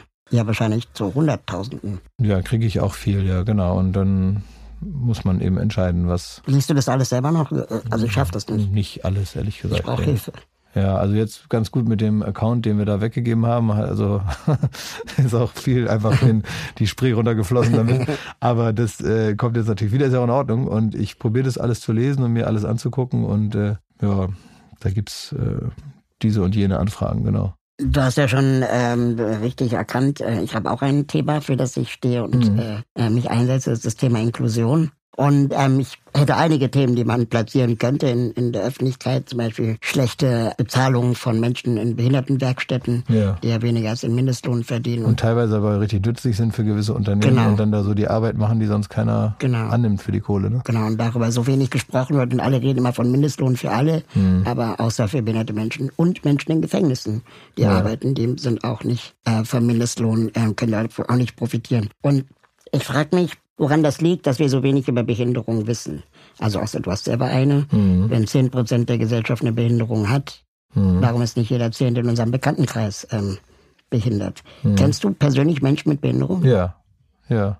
Ja, ich kenne kenn einige, ja. Doch, ja, mit ja. Vor- und Nachnamen. mit Vor- und Nachnamen, mit kompletter Anschrift, genau. Ja. ja, genau. Also Leute, die mir persönlich bekannt sind und äh, mit denen ich, genau, ja, also auch genau, verschiedenste äh, körperliche äh, Einschränkungen, ja. Und oder Behinderung, sagst du, sagst Behinderung genau. oder sagst du Einschränkung sagst du nicht, weil ich sag Behinderung. Ab, ja. sagst Behinderung, okay. Also da gibt auch eine, eine Sprachunsicherheit. Klar, da total, aber die kommt oder? ja daher, weil wir eben so wenig Kontakt zueinander haben. Ja. Und so ähnlich wie du sagst, Preaching to the Choir in deinem Podcast, mhm. ist bei mir halt auch. Na ja klar, Raul redet über Behinderung mit Behinderten, mhm. zum Thema Behinderung ja. als Behinderter. Man kriegt aber natürlich, also oftmals kriege ich natürlich die Leute mit, die äh, mit einem gewissen Selbstbewusstsein ausgestattet sind oder die ein Kommunikationstalent haben. Mhm. Ne, du hast das, äh, andere Freunde und Bekannte von mir haben das auch und deswegen kennen wir uns überhaupt. aber wie kriegen wir mehr Menschen mit Behinderung ins Fernsehen. Also in, mhm. da, wo letztendlich ähm, der Mainstream konsumiert. Ja, was ich ja gut finde, äh, manchmal, wenn man, wie soll man das am besten sagen, wenn das gar keine Rolle spielt, also so, was ich ja. äh, so gut finde, ist, wenn es so völlig wurscht ist, ob da jemand jetzt, also wenn du jetzt äh, eine Fernsehsendung machen würdest, dann würde ich nicht sagen, na, welche Sendung über Behinderte willst du denn machen? Ja, genau. Sondern ich würde halt sagen, welche Sendung willst du machen? Genau. Und dann sagst du, ich will ein Quiz machen ja. über, was weiß ich, über, äh, über Tiere. dann sage ich, ja, dann mach doch ein Quiz über Tiere. Dann machst du ein super erfolgreiches Quiz über Tiere, 20 Staffeln. Oder auch nicht. Oder auch nicht. Äh, und, äh, und irgendwann in einem Interview äh, zum großen Erfolg, den du da in die Welt gesetzt hast, fragt dann einer, ach so, wie ist das denn jetzt eigentlich? Und dann hast du, äh, sagst du natürlich äh, was über das, was dich interessiert. Zum Beispiel über deine persönliche Situation oder die ja. Situation anderer Menschen in deiner äh, Lage. Aber zum Beispiel, ich habe, äh, wenn ich Themen vorschlage den Medien, dann bekomme ich ganz oft von den Redaktionen als Antwort, ja nee, das Thema Behinderung hatten wir vor vier Monaten schon. Dann denkst du auch so. Ja, ja, ja, hatte ich auch schon mal vor vier Monaten. Genau. Das ist dann so, deine ja. Antwort wahrscheinlich, ne? Hatte ich gestern, habe ich morgen. Genau. Ja. Ja, aber das, äh, ich glaube, ich vermute zweierlei. Also wenn man praktisch einfach möchte, dass, dass äh, behinderte Menschen in der Öffentlichkeit äh, sichtbarer sind, finde ich ja, also finde ich ja, also die, die, die, die schönste Form der, der Toleranz ist ja so, dass man nicht mehr darüber nachdenkt. Genau. So, und nicht mehr darüber, und, und, und auch praktisch du in eine Situation gebracht bist, in der du da nicht mehr drüber nachdenken musst. Und da ist man ja noch nicht. Ja. Weil du wirst ja andauernd wieder daran erinnert, weil es eben kein barrierefreies Leben gibt für dich. Genau. So, also du musst alle fünf Minuten nachdenken, wie löse ich das Problem, wie löse ich das Problem, wie löse ich das Problem. Und solange das so ist, ist es eben noch nicht da. Das heißt, daran muss man weiter arbeiten. Und ansonsten fände ich es einfach gut, wenn man, ja, wenn man eben auch, auch wenn es offensichtlich ist, äh, weil man es sieht, ist es, ist es doch irgendwie schön, wenn das jetzt äh, nicht deine komplette Identität ist nicht deine Behinderung. Nee, so, und da ja aber, dass andere Leute das auch sehen, dass du ja. nicht die ganze Zeit rumrennst und äh, darüber reden willst, wie, wie behindert äh, du dich fühlst und äh, wie, wie, wie behindert du, du, du, du äh, ähm, dich fühlst durch eine gewisse ähm, Behandlung. Mhm.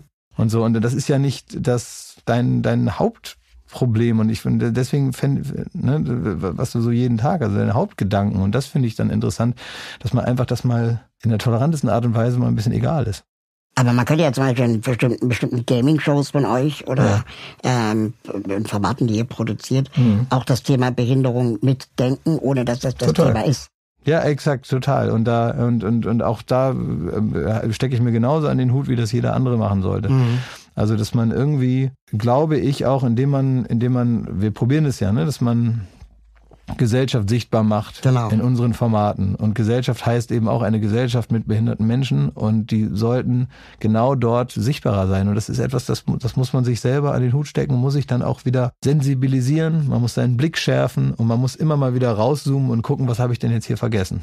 Wenn du Lust auf Brainstorming hast, meine Telefonnummer habt ihr. Jetzt. Ja, sehr gut. Ja, ja, klar. Ja, warum denn nicht? Also das, exakt so muss man das eigentlich machen. Genau das ist es. Eine große Unterhaltungsshow.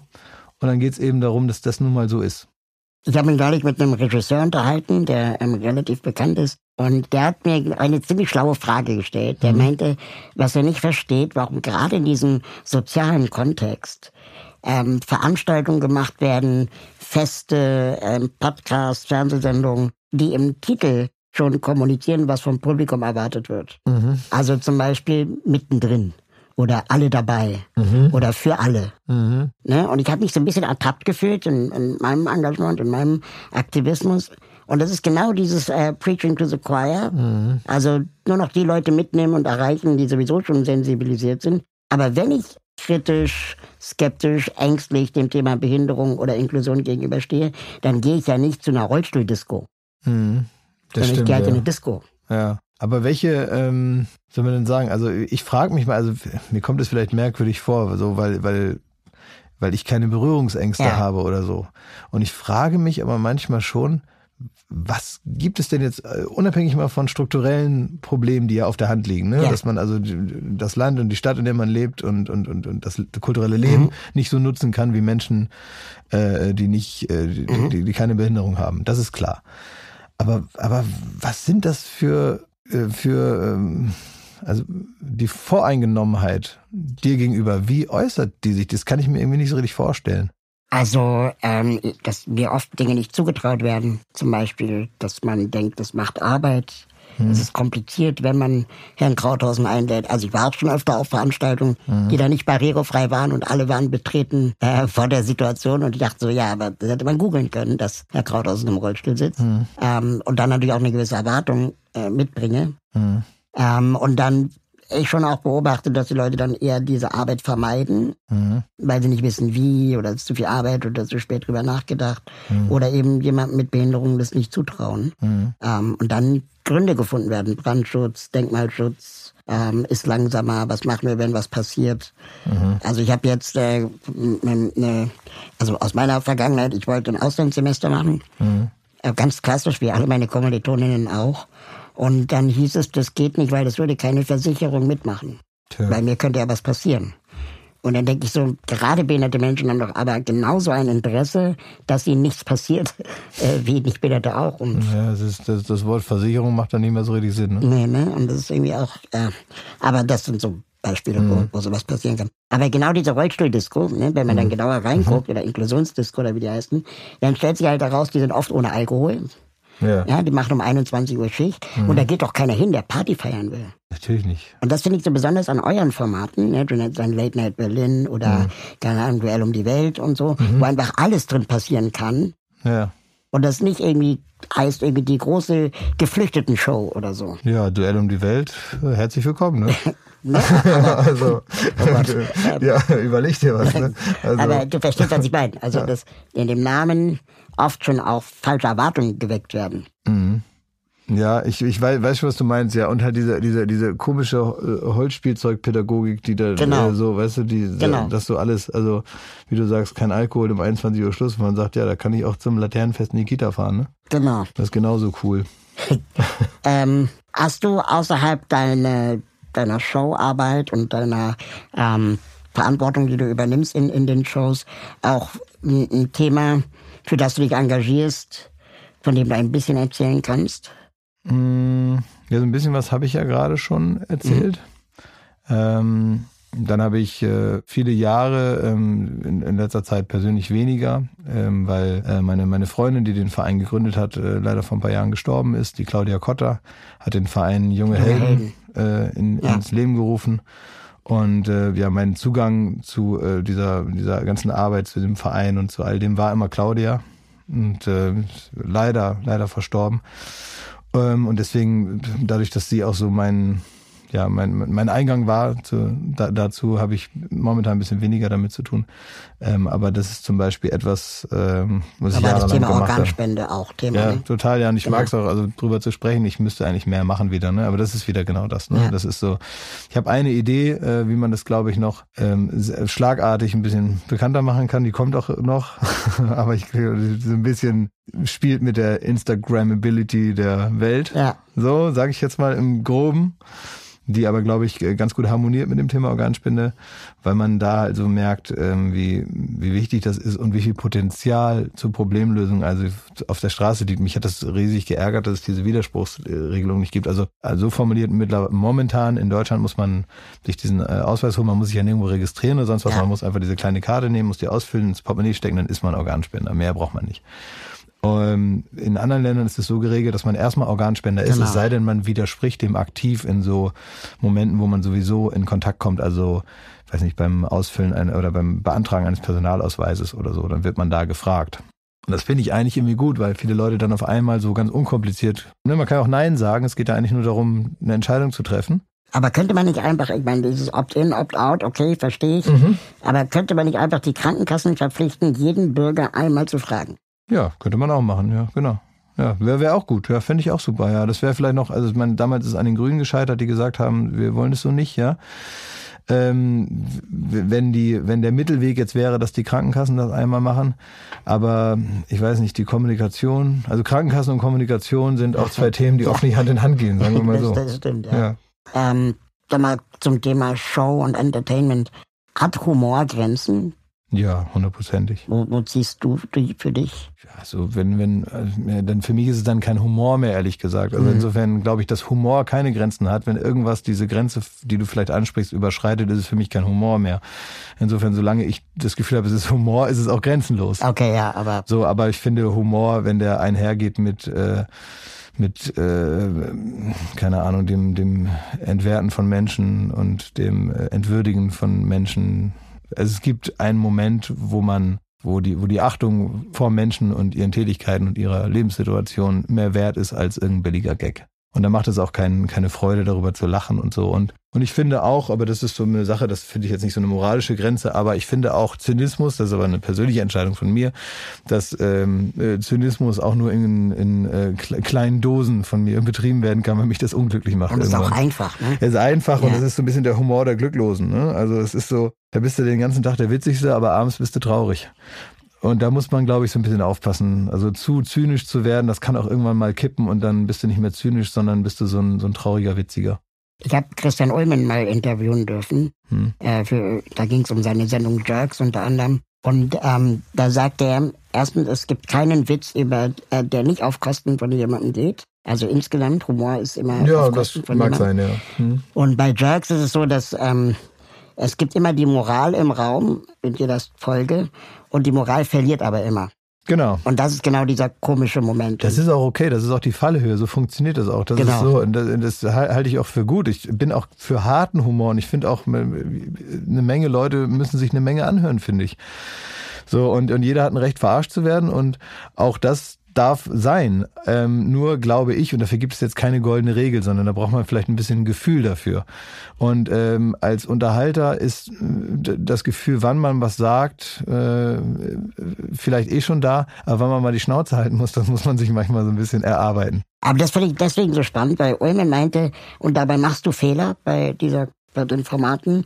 Du trittst über die Linie und dann kriegst du Ärger und dann musst du, und das unterscheidet guten von schlechten Humor, gucken, habe ich was falsch gemacht. Ja, musst dich dann noch entschuldigen, wenn du was falsch aber gemacht hast. Aber Dieter Nuhr würde das niemals über sich sagen. Ja, aber darum geht's ja auch bei ihm nicht. Bei ihm geht's darum, den, äh, das ist ein, äh, ein Kulturkampf, den er mit Hilfe von Humor führt. Und das ist eigentlich ist das eine ein Kulturkampf ist ein großes Wort für das, was er da macht, sondern es geht ihm eigentlich nur um das, äh, eigentlich ist es immer dieselbe Aussage und formuliert in humorvoller Art und Weise aus, aus, aus, aus seiner Sicht und deswegen bringt ihm ja das Zurückrudern nichts. Mhm. Also da, da geht es um eine Provokation, um äh, einzuzirkeln, wo er politisch und gesellschaftlich steht, die ganze Zeit. Das ist nie Humor um des Humorwillens oder so, äh, sondern es geht eigentlich nur darum, das als Werkzeug zu nutzen, um sich abzugrenzen von irgendetwas, was er, äh, was er aus seiner Sicht nicht gut findet. Und, und das ähm, in, in seinem speziellen Fall ist es vielleicht so ein bisschen bitter manchmal, weil es sich oft abarbeitet an Menschen, die das Richtige wollen. Total. Und jetzt habe ich neulich Bully Herbig sich ähm, aufregen lesen, äh, wo er sagt, ja, Humor wird schwieriger. Wo ich aber denke, weil in unserer Gesellschaft, die vielleicht auch kritischer wird, können vielleicht auch ganz neue Humorformen entstehen. Da ging es also, um äh, Winnetou und genau. das hat er im Spiegel gesagt, glaube genau. ich. Ja. Und da denke ich so, weiß ich nicht, ob, ob das jetzt deine Position ist, sich darüber zu beschweren, wenn du eigentlich auch so super privilegiert bist als Polyherbig. Du kannst ja. auch neue Formate überlegen, so wie Aurel Merz, der auch plötzlich aufgetaucht ist und anderen Humor macht, ja. der auf unserer Gesellschaft basiert. Es, es ist immer, immer, es ist immer so, ein, so, eine, so eine Mischung. Also wenn man jetzt sich das Format oder Formate, verschiedene Formate anschaut, was will man denn da eigentlich? Ist das Aktivismus, in den Humor eingearbeitet wird? Mhm. Oder ist das Humor, aus dem manchmal Aktivismus herausblitzt? Mhm. Und das sind doch zwei ganz Guter unterschiedliche Punkt. Sachen. Und da muss man einfach wissen, was man eigentlich machen will. Ja. So, und äh, wie man sich selber auch definiert. Ich finde, alles hat seine Berechtigung, aber äh, äh deswegen hat man auch äh, leicht unterschiedliche Gewichtungen in, in, in, in beiden Ecken. Und ich glaube, dass es seit einiger Zeit jetzt eben auch diese zwei Varianten gibt. Man muss mal gucken, was man gut findet als Künstler. Ähm, Finde ich ein super Stichwort für den letzten Abschnitt äh, unseres Gesprächs. Weil als Stefan Raab bei ProSieben aufgehört hat, hm. da habe ich mich gefragt, okay, wie will ProSieben das überleben? Und das war so mein mhm. Überlegen, weil er hat ja am Ende gefüllt 90 Prozent des Programms äh, ja. ähm, gefüllt ja. am Ende. Ja. Und äh, dann plötzlich seid ihr ähm, relativ schnell in die Schuhstapfen getreten. Ähm, Schuhe, du weißt, was ich meine. Ja, äh, wie heißt das denn jetzt? In die, in die äh, ähm, Fußstapfen. Fußstapfen. Genau. Ja. Ähm, und ihr habt äh, quasi jetzt fast die gleiche Fülle an ja. Programm, äh, die ihr auf ProSieben macht äh, und auch machen wollt. Mhm. Fühlt ihr diese Verantwortung die nee. ihr für den Sender habt? Nee. nee, die fühle ich nicht. Nee. Also das ist, äh, da zum Glück arbeite ich nicht mit Verantwortung und da äh, habe ich auch kein Verantwortungsgefühl. Aber ich finde so viel, also das ist, liegt ja dann vielleicht auch an der Hybris, die jeden Fernsehunterhalter befällt, äh, äh, auch Joko und ich natürlich. Also dass wir natürlich äh, von einer Egozentrik geprägt sind, dass man denkt, na selbstverständlich können wir das also füllen äh, und dass jedes äh, Programmloch, was sich uns bietet, von uns mit mehr oder weniger sinnvollen Sachen gefüllt wird.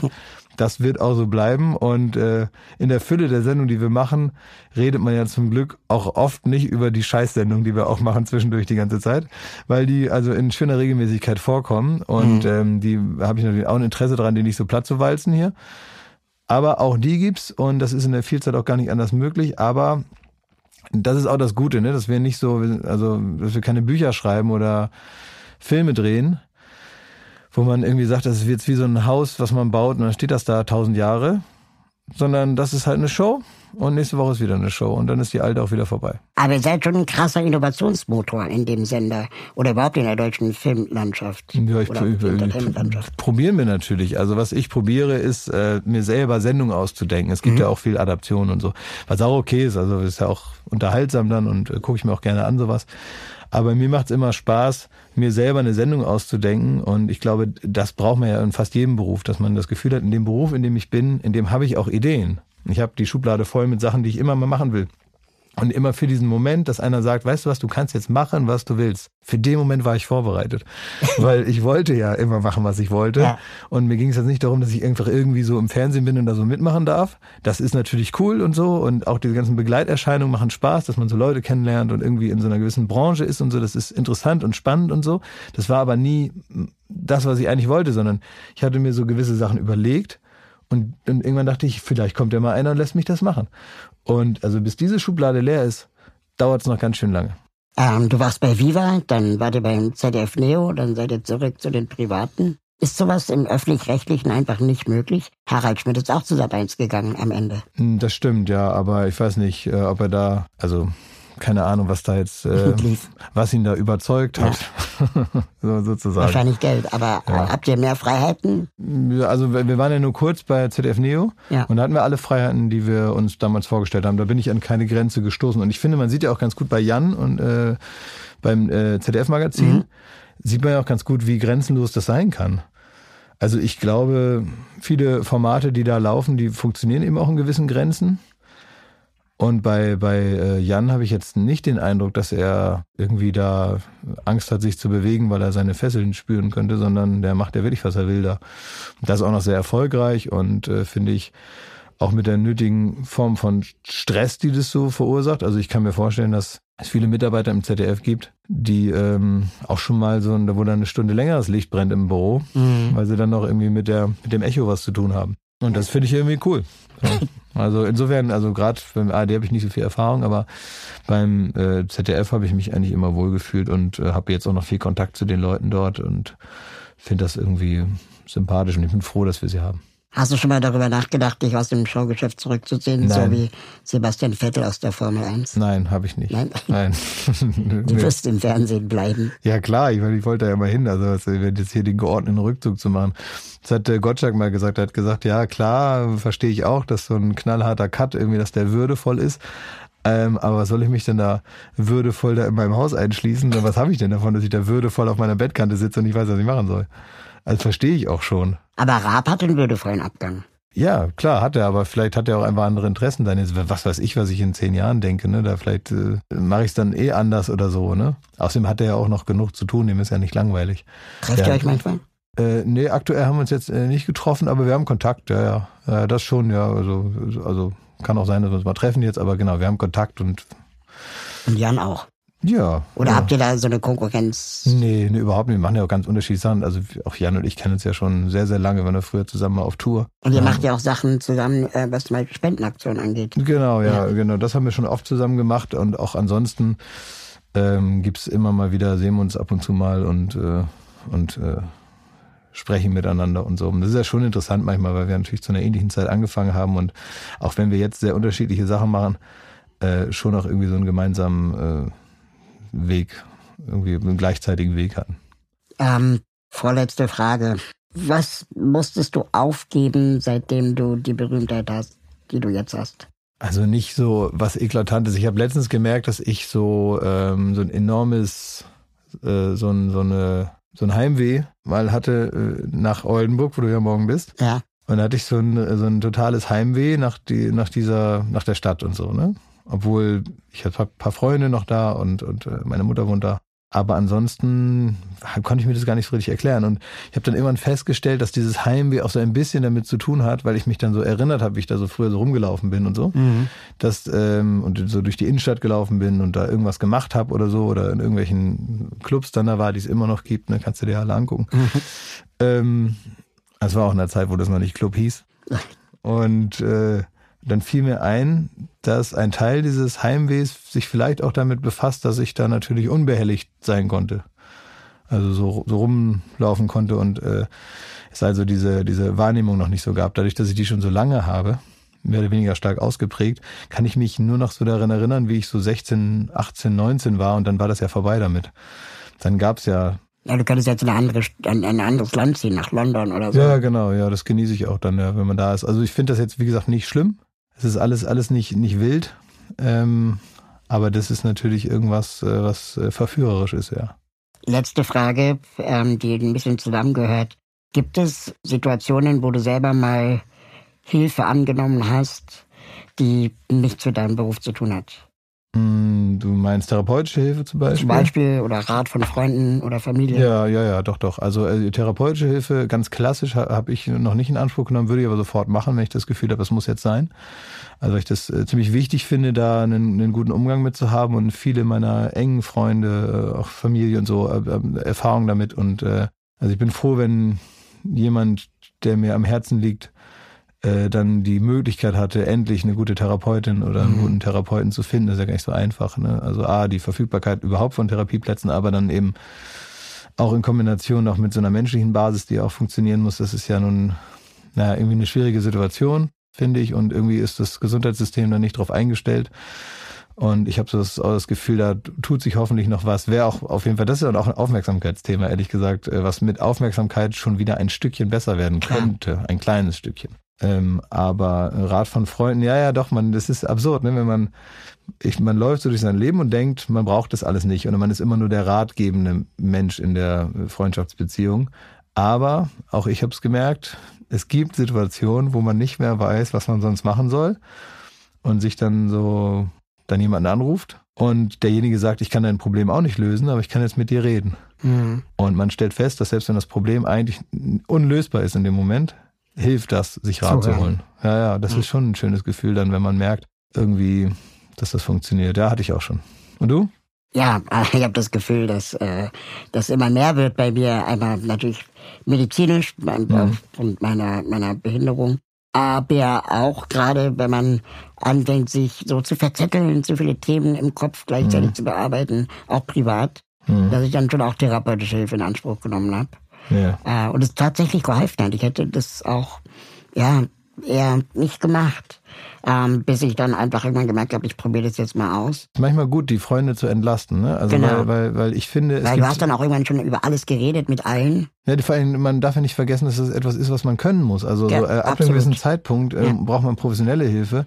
Und äh, es gibt aus zwei Gründen ist es, glaube ich, schwierig. Also A, ist es äh, gemein, manchmal seinem Freund eigentlich ein Problem oder eine Problemlösung überzuhelfen, die ja. er ohne professionelle äh, Studium oder, oder genau. Grundlagenkenntnisse einfach gar nicht beantworten kann. Und zum anderen spiegelt es ja auch auf die eigene äh, Situation zurück, weil man eigentlich nur eine weitere Enttäuschung einfährt, ja. die einem ja total überhaupt nicht gut tut in genau, dem Moment. Genau. Aber eigentlich hat man denjenigen dann auch irgendwie in eine Position gebracht, wo er auch nicht helfen kann und so. Insofern muss man, glaube ich, schon unterscheiden, wann brauche ich einen freundschaftlichen Rat und wann ist therapeutische Hilfe notwendig, A, um meine Freunde nicht zu belasten und um mir selber vielleicht auch ein positives äh, Ding zu geben, wenn man schon mal so den Mut besitzt, jetzt irgendwo hinzugehen.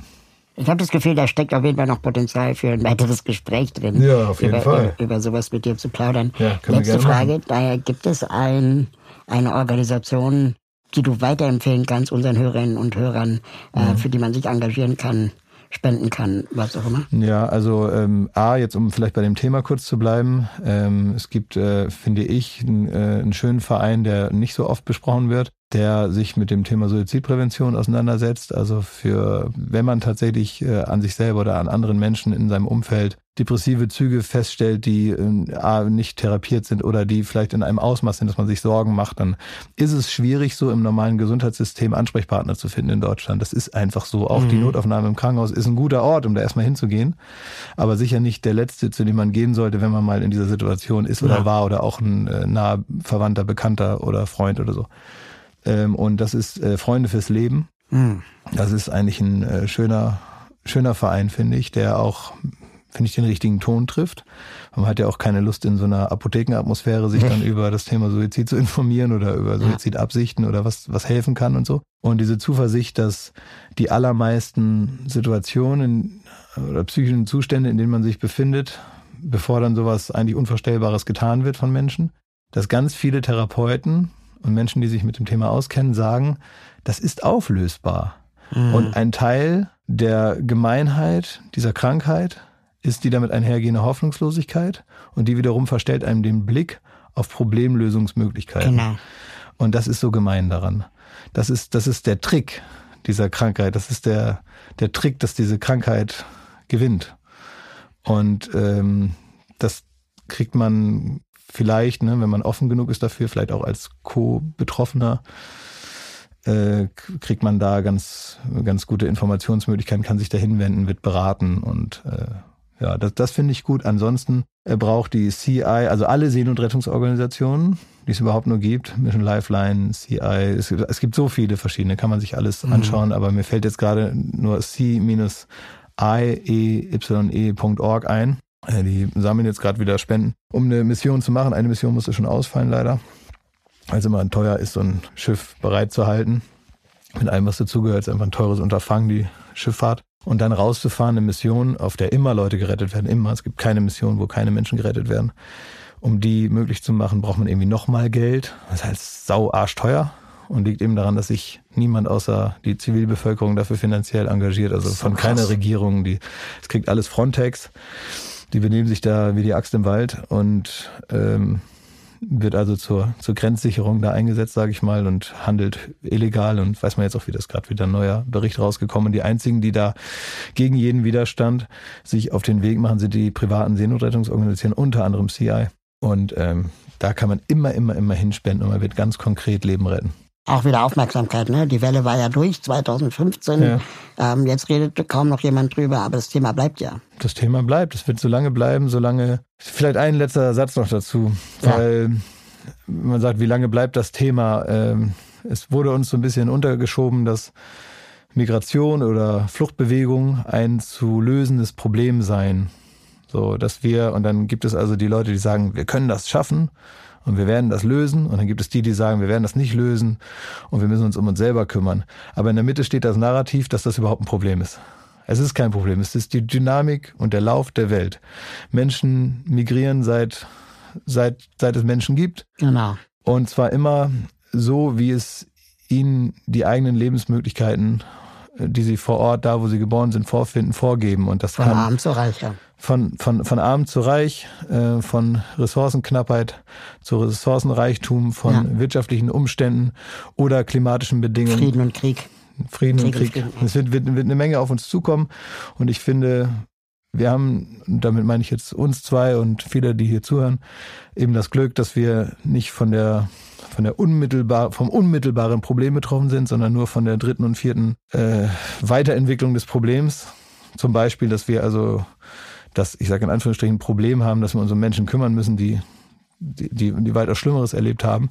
Und also dazu sollten wir in der Lage sein, dieses verhältnismäßig kleine Problem hinzukriegen. Und man muss es gar nicht lösen, werden wir auch nicht lösen. Nicht mhm. mal unsere Urenkel werden erleben, dass sich die Migration in die andere Richtung bewegt. Wird nicht passieren. Man kann nur helfen, dass die Migration menschenwürdiger abläuft als aktuell. Tolles Schlusswort. Ja, vielen Dank, dass ich hier sein durfte. Danke für deine Zeit. Gerne. Dann, wenn die Tür jetzt aufgeht, wo, wo musst du hin? Wo geht's raus? Ähm, ich fahre äh, ich fahr erstmal auf die, auf die Etage und frage, ob ich hier mal aufs Klo darf. und ich, ich klopfe irgendwo. Dann viel Erfolg. Dankeschön, dir auch. Bis bald. Ciao. Danke fürs Mitfahren. Wenn ihr mögt und euch diese Folge Spaß gemacht hat, bewertet diese Folge bei Apple Podcast, Spotify oder wo auch immer ihr zuhört. Alle Links zur Folge sowie die Menschen, die mich bei diesem Podcast unterstützen, findet ihr in den Show Notes. Schaut da gerne mal rein. Wenn ihr meine Arbeit unterstützen möchtet, würde ich mich freuen, euch bei Steady zu begrüßen. Mit einer Steady-Mitgliedschaft bekommt ihr exklusive Updates von mir und die Gelegenheit, mich zweimal im Jahr persönlich zu treffen. Im Aufzug ist eine Produktion von Schönlein Media. Ich freue mich auf das nächste Mal hier im Aufzug.